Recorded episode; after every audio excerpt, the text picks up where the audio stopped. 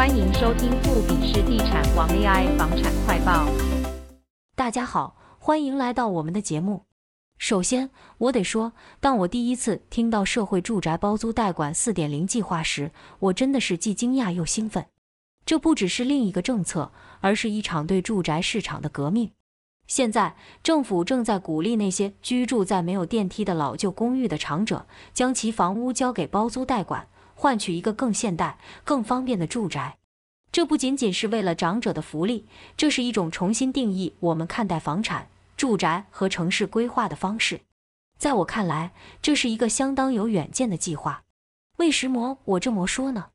因为这不只是简单的解决了房子旧而不变的问题，更进一步思考了如何使城市更加友善、更具活力。另外，当政府如此大力的鼓励这项计划，也意味着台湾的租赁市场即将迎来一波革命性的变化。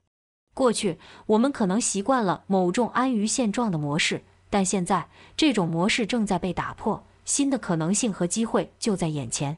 那么，随着四点零计划的推动，我们可以期待一个更加多元、包容、现代的住宅市场。这将是一个每个人都能够受益的市场，不仅仅是房东和房客，更是整个社会。